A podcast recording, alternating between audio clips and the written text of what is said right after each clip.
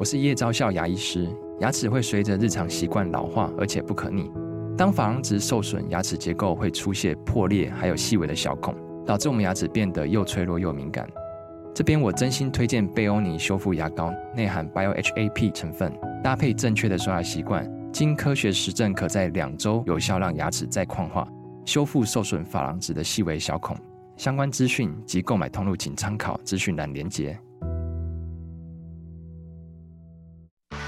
热门财经议题、即时投资快讯、焦点新闻话题，陈凤欣与您同步掌握。欢迎收听《财经起床号》。Hello，各位听众大家早，欢迎大家来到九八新闻台《财经起床号》节目现场，我是陈凤欣。一周国际经济趋势，在我们线上是我们的老朋友丁学文。Hello，学文早。哎，凤欣各位听众，大家早安！也非常欢迎 YouTube 的朋友们一起来收看直播。我们先来挑选五个这个礼拜的关键字。对，这一本经济学呢，它所谓过去一个礼拜的关键字放在第七页跟第八页哦。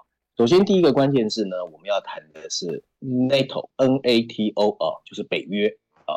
七月十一号，成立七十四年的北大西洋公约组织 NATO，在立陶宛的首都啊维尔纽斯召开了高峰会。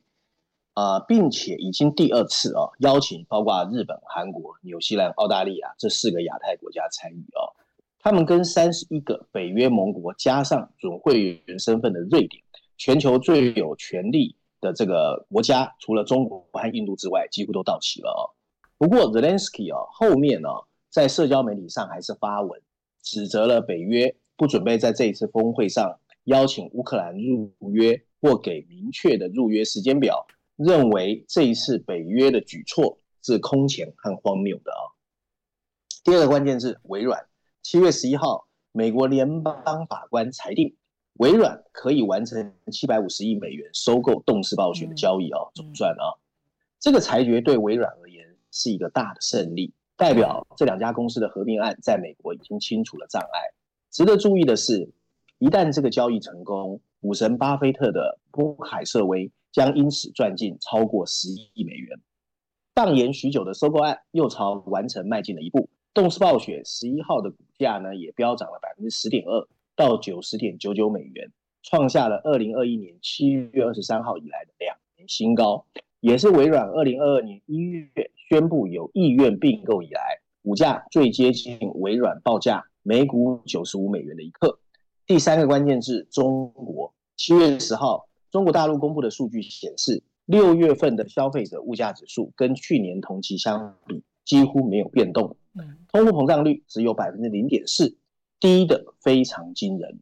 同时间，衡量制造商品售价的生产者物价指数 PPI 跟去年同期相比，竟然骤降百分之五点四，是即将落入通货紧缩的征兆。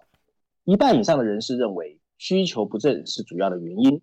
这对中国大陆制造商来说是个坏消息，因为极低的通货或通货紧缩会严重阻碍经济增长。预料中国大陆可能很快会寻求刺激需求的方案，但能不能奏效仍是未知数，可能会影响消费者信心低迷的状况。第四个关键是富士康，七月十号，富士康宣布退出跟印度金属石油集团伟丹塔。一百九十五亿美元的半导体合资计划，这对印度总理莫迪的印度晶片制造计划来说是一个打击。消息指出，伟丹塔跟富士康原本已经同意啊，让欧洲的意法半导体技术入股。不过，印度政府明确表示，希望这家欧洲公司能够进行更多的资本投资，例如持有合资公司的股份。但意法半导体不感兴趣，所以谈判就处于僵局。莫迪去年呢，总共推出了一百亿美元的激励计划，吸引了三家半导体厂商申请，除了富士康，还包括全球联合体 ISMC 以及总部位于新加坡的 IGSS Ventures。今天最后一个关键字哦，人工智慧。七月十一号，经济合作发展组织 OECD 表示，随着人工智慧的发展，自动化革命的到来，就连 OECD 内部都会有四分之一的工作被 AI 取代。这引发了人们的忧虑。经合组织的这个报告说，尽管迄今为止人工智慧对就业的影响有限，但仍然存在巨大的破坏潜力。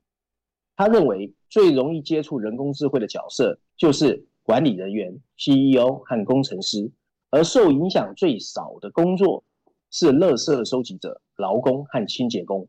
在 OECD 国家中，受到自动化影响的高风险职业会占整体的百分之二十七，其中东欧国家面临的风险最大。今天大概这是五个关键词。嗯。我其实最近人工智慧的发展，我会一直想到这个哈瑞有一本书《二十一世纪的二十一堂课》里头，他提到现在人类最严峻的挑战是，会不会在 AI 的发展之下，发展出这个社会里头有一大批的无用阶级，就是你你你实在找不出来要用它的理由跟原因是什么，而他的无用阶级，它就会使得他在嗯政治上面。的反弹可能会变得更加的剧烈哦。我觉得到目前为止，AI 还没有真正影响到人类的工作，其实还没有。它也真的有机会去创造很多很多的工作，但是失去工作机会的人跟 AI 所创造的工作机会之间，彼此之间是否匹配，这才是最大的困难跟难题。我不认，我当然我是我是个乐观主义者啦。我其实我还是要说我是乐观主义者，但我觉得那一个哈瑞的悲观预测这件事情，还是值得每一个国家社会去注意。有关于 AI 跟人类的工作竞争这件事情，很困难，因为我们没有接，我们无我们不曾有过经验，我们甚至于不易想象啊。因为我们只要不是科技人，其实我们的想象力都会受到很大的限制。我觉得这才是未来所有的所有的人的挑战。好，好，接下来我们再来看到《经济学人》的这一期的 Cover Story，谈他觉得拜登会输吗？他担心会有川普又重新当当选美国总统吗？我们来看这一期的。呃，奉训他他已经不是担心了。他已经在告诉我们，川普如果当总统之后，可能的美国状况。哦，好，我觉得 article 看完你会觉得，经济学人基本上认为就是川普了啊。我们来看看这一这一本经济学人哦，他聚焦在美国大选啊。我们先讲一下封面设计好了啊，在鹅黄色的封底前面，大家又会看到好久不见啊，非常熟悉、目中无人、昂首前行的川普。他脚底下呢，大家特别注意哦，有一排。正在为他铺平红地毯的这个支持者啊，所以支持他的人是非常多的，而且非常坚定的。川普右手边的黑色字体告诉我们，这一本《经济学人》的封面故事要说什么？大字写的是为大陆已经做好准备，小字写的是为川普第二任任期准备的一个惊人计划啊。那这次《经济学》用的四篇文章，分别在序论第一篇第九页，十四页有个 briefing 专文，那另外还有美国板块第一篇第二十五页。还有国际板块四十七页哦，有四篇文章。那经济学很简单，他就是发出了一个担忧哦，跟凤馨讲的一样。不过他已经在告诉我们，呃，川普的支持者现在在做什么准备哦。那文章我一样 summary 之后帮大家看看一下，到底经济学的论点是什么。文章一开始就说，川普执政期间最让人记忆深刻的就是一团混乱，还有怨恨啊。他的总统任期呢，最终在一个充满争议中结束了。但他的支持者因为不服输而躁动的洗劫了国会大厦，这让川普的总统任期在这么一个可耻的结局中结束。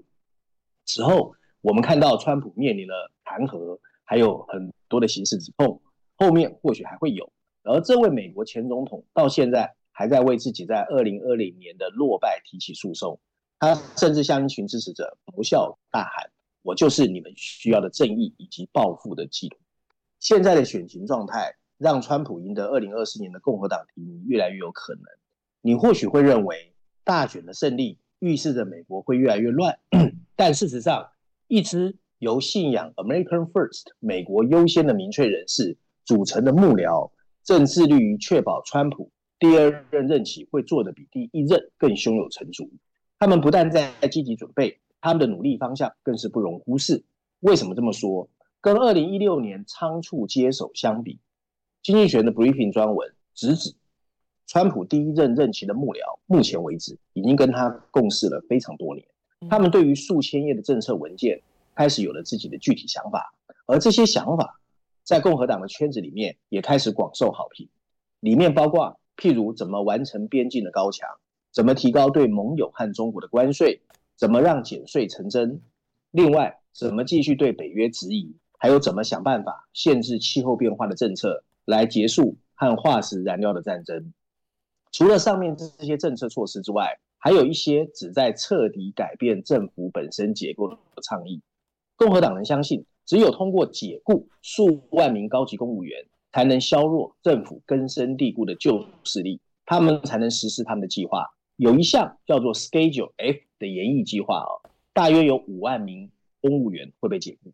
与此同时，为了填补美国文官体制的数千个空缺，那些信仰美国优先的人士。正在创建一个保守派的人脉。我们稍微休息一下，我们稍微休息一下，马上回来节目现场。欢迎大家回到九八新闻台财经起床号节目现场，我是陈凤欣。在我们线上是我们的老朋友丁学文，也非常欢迎 YouTube 的朋友们一起来收看直播。我刚开始看到《经济学人》这一期的 Cover Story，我在想说，哦，又来了，《经济学人》又在那边关心美国的选举。可是刚刚听起来内容不是，听起来的是，呃，川普这一次。要重新重返白宫之路这一条路上，他的准备是要比第一次来的充分，非常的多。他跟他的幕僚已经完成了一次完整的新川普主义，他不需要再跟他的幕僚打仗了。那么，这个完整的 picture 其实跟现在的拜登政府所推动的拜登主义，在绝大多数的地方都是。百分之百的完全对立面，完全相反。我们可以继续的听下去。学文，对，上面刚才提到凤馨提到的这个川普主义哦，已经不是一个秘密执行的谋略哦，它已经变成一个公开的方程式，就他也不怕大家知道，我就是要这样干。那信仰美国优先的人一直相信哦，文官体制改革可以通过阻止官僚机构阻碍民选总统的政策来加强美国民主的运作。尽管监督跟制衡是美国宪法设计的重要组成，但文官体制其实不是美国宪法里面的三大支柱。不过，经济学人认为啊，川普主义的这些先入为主的观念啊，基本上还是站不住脚。首先啊，第一个经济学人不认同的观点非常实际，他们认为随着美国政府把手伸入经济跟产业领域，一个有能力的官僚机构比以往任何时候更重要，而且不应该让政府的人才流失。管理一个现代化国家，需要理解行政、经济、外交、科学方方面面的专业知识。如果事务官因为害怕被解雇而不敢挑战政务官的无理倡议，整个政府体制会从内部开始腐化。第二个经济学人不认同的观点非常政治啊，共和党希望降低民主党未来执政的无法制衡，可以理解。但十九世纪官僚机构专业化的一个原因，是因为国家运作提供足够的中流砥柱。并让政府运作能够顺利移交给下一届政府，毁掉管理体制其实是两败俱伤的一个做法。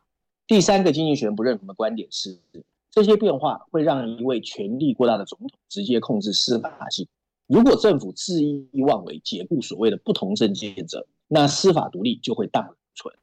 如果这样，川普的怨恨会转化为难看的报复行动，这一前景会是美国人的一个悲哀。在遭遇了前几任总检察长的抵制之后，川普的下一个检察总长的首要特色肯定就是坚强的意志。他必须愿意撤销对总统和盟友的调查。如果共和党赢得国会的参众两院，那么行政部门或立法机构会没有人能够阻止川普。联邦法院将成为美国体系中仅存的少数独立的这个机构，而他们受到的攻击也不会少。如果上面这些精心制定的谋划，都可以实施，美国很可能会追随匈牙利和波兰的脚步，变成一个非自由民主的国家。诚然，美国仍然具备防护的栅栏来防止民主的倒退，包括运行几个世纪的民主体制和存在多时的独立媒体。可是这些护栏大家都知道已经比过去脆弱。此外，这些规划会让许多美国人的处境变得更糟糕，对机构和法治的信任也会受到损害。并让美国变得更加分裂。有些人仍然试图从川普有可能初选就落败，或者到最后跟拜登对打的时候还是落败来自我安慰。也许他的提名还没有得到确认，也或许川普会自己把事情搞砸。不过，所有一切看起来都像自我安慰。川普真的有机会重回白宫。文章最后一段话说到：在这么一个将由总统大选决定未来的美。川普目前看来非常可能确定已经得到提名，而他一旦获胜，一支不再懵懵懂懂的幕僚团队很有可能会马上提出各种匪夷所思的崭新做法。美国文官体制，美美国文官体制的冲击风暴即将开始，而且非常可能解体。这么一个所谓的帝王总统的不可一世和暴虐的突发奇想，很快会让我们看见从废墟中崛起。好，请注意，他已经完整的那一套图像，包括了如何的去盖美墨之间的边境高墙，如何的对中国大陆以及他的盟友，就是不是不是中国的盟友，是美国自己的盟友，对不对？哈，都要调高关税。嗯。然后第三个部分是大幅度的减税，而配合大幅度减税，就是大幅度的裁撤公务员。所以，经济学人虽然认为现在美国政府希望能够进把手伸进产业政策、经济政策当中，需要非常大有为的政府，但是以共和党的支持者来看，他们其实还是认为，其实越小的政府才是一个合理的政府。他们并不希望政府涉入太多的产业政策，然后，但是很重要的是，他们要。他们要拒绝走排碳这一条路，然后同时他们要质疑 NATO，就是质疑北约。所以，我们刚刚讲完的这一切，除了对中国大陆他要提高更多的关税之外，他的每一件事情都跟拜登现在的做法完全相反。他将不再是全世界的老大哥，而且他拒绝成为全世界的老大哥，而且他认为全世界都占了美国便宜，他现在要。把这些占的便宜全部都收回来，这件事情会不会成真呢？我们现在不确定。看起来经济学人有一点点悲观，不过选举太早了啦。到明年底，也许明年下半年的时候，我们可以更清楚的看到一些面貌。但是很可怕，我觉得。不过，不过我不知道霍心最近你有没有看到拜登的一些那个影像，或者 是对啊，他真的太老了，他真的太老，他动不动就说错话，他把泽连斯基跟普京搞混呢。对啊，啊，现现在你知道他现在讲错话的新闻已经不是新闻了。对啊，对，好吧，所以蛮麻烦的。好，来，接下来你挑选了金呃《伦敦金融时报》的这一篇社论，谈越南，越南属于越南的经济时刻已经出现了。对，其实这一年哦，越南的经济 performance 表现其实没有前五年那么好。对，不过《伦敦金融时报》还是蛮看好越南，而且给越南一些呼吁哦。《伦敦金融时报》这篇社论的标题写的是“越属于越南的经济时刻总算已经到来”，补充标题说的是越南必须抓住制造业的繁荣，来为自己的长期发展做好准备啊。文章一开始他说，经过过去几十年的承诺兑现，属于越南的时刻终于到来。去年越南成为了亚洲增长最快的一个经济体，它的经济增长率超过了百分之八，也是从 COVID-19 爆发以来全球少数几个。连续两年实现正增长的经济体之一。随着北京跟西方之间的地缘政治紧张，这个东南亚国家已经成为制造业啊努力降低中国风险的主要受益者。二零二二年，外国的 FDI 直接投资哦飙升到十年来的最高。近年来，包括戴尔、Google、Microsoft 和 Apple 这些大公司都已经将供应链转移到这个国家，并希望能够让越南成为中国加一的战略一部分。越南的魅力哦非常明显，从二十世纪八零年代以来，越南执政的共产主义政府就主导了从封闭经济走向更加开放的资本主义模式的转变。更重要的是，它接近中国的模式以及大量年轻、廉价而且受过良好教育的劳动力，进一步吸引了跨国制造业。尽管越南制造一开始是像 Nike 这些鞋子或服装的代名词，但现在它更多会与苹果的 AirPods。这一类的高端三 C 产品联系在一起。随着中国劳动力成本上升和政治风险的剧增，跨国企业推进了供应链多元化的动作。越南去年的外国直接投资超过两百亿美元，主要来自日本、新加坡和中国。从二零一八年中美贸易紧张局势加剧以来，美国从越南的进口份额也上升了两个百分点。最近几十年，出口带动的快速增长，已经让几百万的越南人摆脱了贫困。但越南经济目前正处于十字路口，短期内，为了继续吸引投资人的关注，它需要改善商业环境。从长远来看，为了实现政府到二零四五年成为高收入经济体的宏伟目标，越南政府还必须利用制造业增长的利好，实现经济的多元化。未来十年，越南一定会想办法提高生产能力，以满足跨国企业投资计划不断增长需求。年轻的人口结构提供了大量可供选择的工人。但科技技能的竞争却日益激烈。越南的学校还有教育表现优于全球，这个我们上一次讲过啊。但职业培训和大学仍然需要加强。去中心化的政治结构意味着大量批准才能获得投资者升级，也就是越南的繁文缛节还需要削减。最重要的是，越南的基础设施需要升级。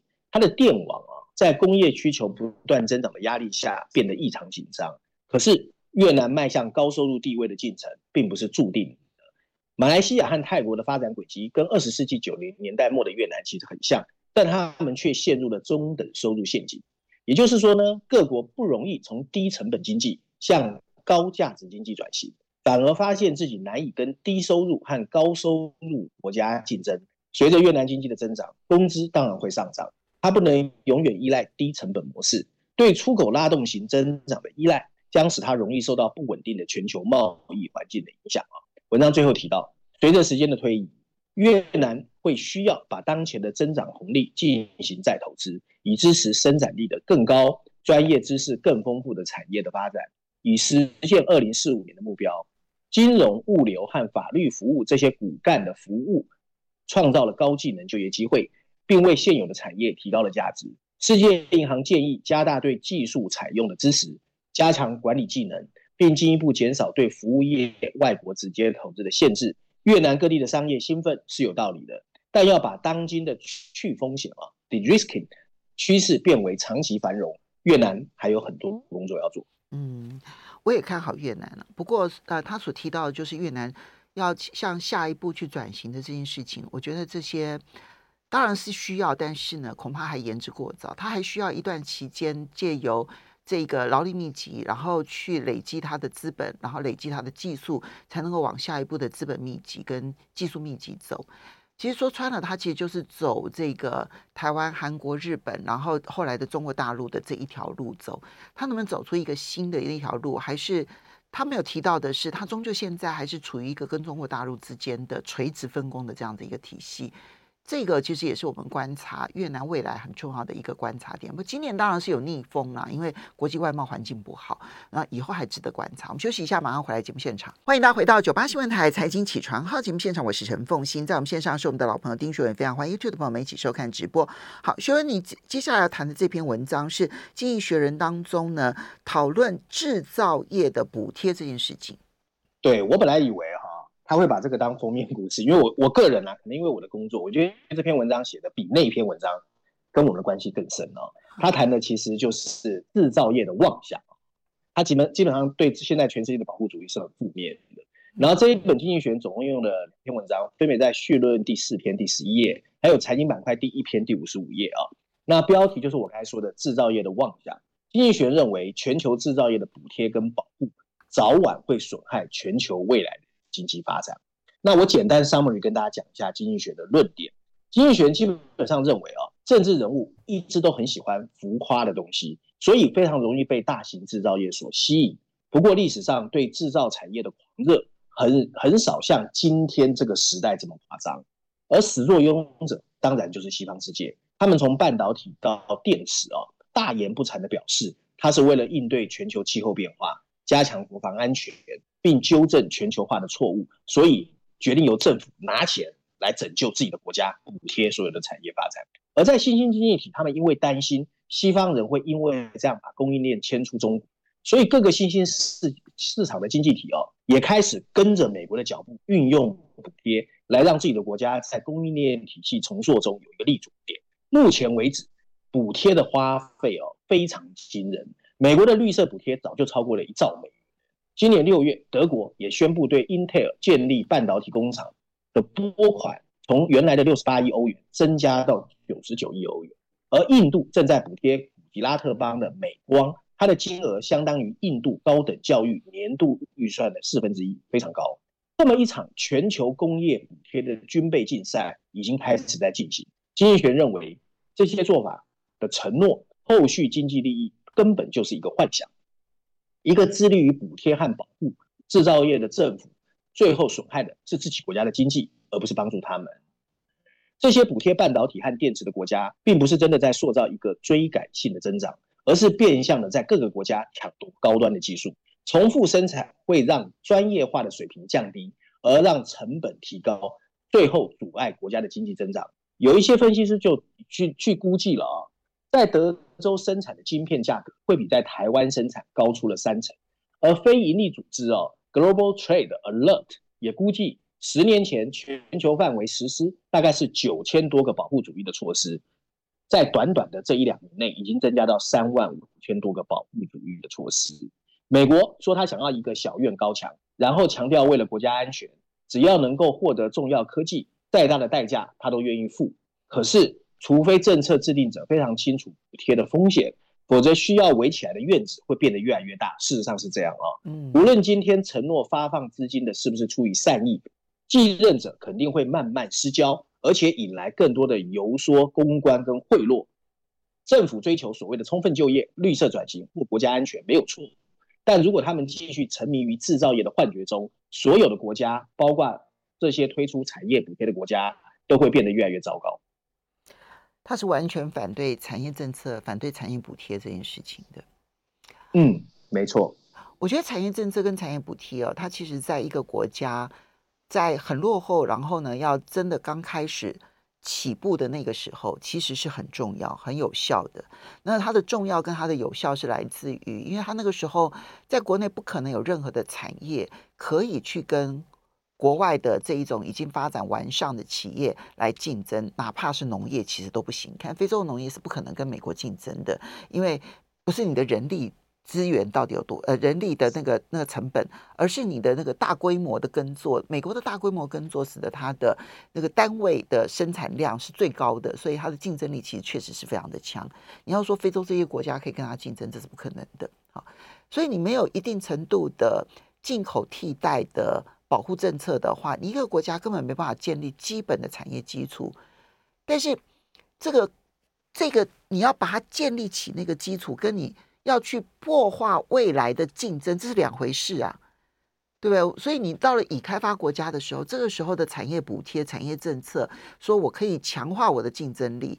坦白说，这一点我就比较站在经济学人这一边，我就觉得这样子的一个政策，其结果是你扭曲了你内部的竞争力的来源，我觉得不见得是有利了。那么当然，我们这可以再观观察，因为。因为现在美国现在火热火热的在搞产业补贴啊，然后欧洲现在也是啊，日本也是啊，现在全世界都是啊，啊，你看连印度也是啊，对，不对？所以我刚才说啊，这个未来太多不确定因素，如果把跟这些东西比起来，什么气候变化啦，然后补贴啦，产业政策去全球化，都放在一起啊，还加上那个人类史，其实 川普当不当总统变得很小很小。好，你这样一来，台湾谁当总统好像变得更小。对啊，因为大全世界的变化太大了。对，这个幅度真的太大，而且不确定性真的太多了。对，各国的产业政策，然后气候变迁的未来，然后这个地缘政治的竞争，真的太多了。好，接着你要来谈的是《经济学人》里面有一篇谈到中国大陆的问题，谈到他在社交媒体上面当中的管控。对，这一本经济学人出的时候啊，中国还没公布六月份的经济数据。可是经济数据公布之后，现在全世界最担心是中国有可能通货紧缩。刚才我们在那个关键字有提到啊，不过这篇文章也很有意思哦，因为我上次在节目中我跟凤馨提过，其实中国现在确实压力很大哦。嗯，那这篇文章在财经板财经板块第四篇第五十九页，它主要在告诉我们什么？它主要在说中国现在开始出现一个现象，好像好像它拒绝对金融的现实臣服。也就是不可不肯面对现实啊、哦。那文章大概提到啊，中国有一个名嘴哦，凤馨已经听过，叫胡锡进，他以前是环球时报的总编 辑，他非常喜欢骂美国啊，可是他已经退休了啊。他最近开始在他的微博上面劝说大家努力投资中国的股票。不过经济学人的论点是啊，这非常诡异。你如果仔细去看中国的社交媒体，现在一面倒，几乎没有什么负面的市场消息，网络上充斥的都是偏向正面的看法。经济学人认为，随着中国经济复苏的步履蹒跚，中国政府开始压制各种负面理论，这让本来就神秘的中国经济更加难以清晰判断。美国的 Goldman Sachs 高盛就是一个最新的受害者啊。七月四号，他们因为担心中国的地方政府的坏账问题，所以 Goldman Sachs 有个金融产业的分析师下调了中国的金融机构的展望，建议他们卖出中国的金融股的票。结果，中国政府三天之后，透过官方的证券时报高声斥责高盛，说他的评级下调根本就不了解中国。再过三天，七月十号，上海的一个大型对冲基金半夏投资管理公司更是大声疾呼高盛的说法是错误的。不过，中国的经济现在真的不好。七月十号公布的通货膨胀数据显示，六月份消费者物价指数持平，表明了中国的需求正在减弱。HSBC 就表示，随着制造业的产能过剩，商品价格通货紧缩正在加剧。另外一家日本的这个投行 Nomura 的数据也显示，七月九号房屋销售的七天移动平均增长率跟去年相比下降了百分之三十三，很高哦。现在你在中国的社交媒体上讨论这些趋势，会变得风险很高。六月下旬，中国很有名的一个金融评论员吴晓波。在内的三名微博的博主，因为发表负面言论，他的微博被屏蔽。很多大型机构也感受到了压力啊。有一家金融信息提供商最近被迫停止向海外客户提供数据。另外，中国证监会最近开始倡导对国有企业应该进行估值的重估，因为他坚持他们对社会是有贡献的。所以，光靠财务报表是不对的，这非常可笑。大家都知道。经济学人对中国一向不假辞色，这些评论有多少的这个可信度不知道啊。不过现在看起来，整个中国的情况确实跟我们从外面看也截然不同。嗯，他所谓的截然不同，是指说中国大陆内部在社交媒体上面所呈现出来的热络，跟跟外面所看到的中国大陆在经济发展上面的信心不足这件事情，是刚好两个两个问题，两个面向。对，其实昨天啊，这个北京那边有一个会嘛，要加强网络的管制。你自己在大陆看他们的那个网络讯息，就真的都是只有正面的，没有负面的吗？没有，是这样啊。这篇文章其实针对的是跟股票市场有关的信息啊。那个确实现在看起来股票市场对他们很重要，因为房地产市场不够好嘛。对。但是整体来说还没有到风声鹤唳。嗯。但是我有点担心啊，我有点担心啊。其实中国也越来越内卷，他们叫内卷嘛。美国也在内卷，嗯，全世界都在内卷，每个国家都在内卷，那不就是回到数吗？那很糟糕哎、欸。那所有过去的教我的经济学老师，可能教我的东西都要重新打掉重练。是是是是是，我觉得经济学的年纪太轻了，这样子克服不了人性当中的很多很多的问题。所以呢，我我前几天晚上还想到“经济”两个字，以前老师跟我说叫“经世济国”，对不对？对，经世什么的，经世济民。经济学课就没办法，经世济国太难了。好，非常谢谢学文，也非常谢谢大家。